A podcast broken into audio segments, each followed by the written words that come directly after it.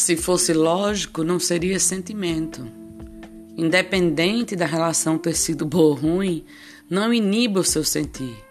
Aceite, receba e acolha cada emoção genuína do seu coração, juntamente à razão para o discernimento do melhor caminho.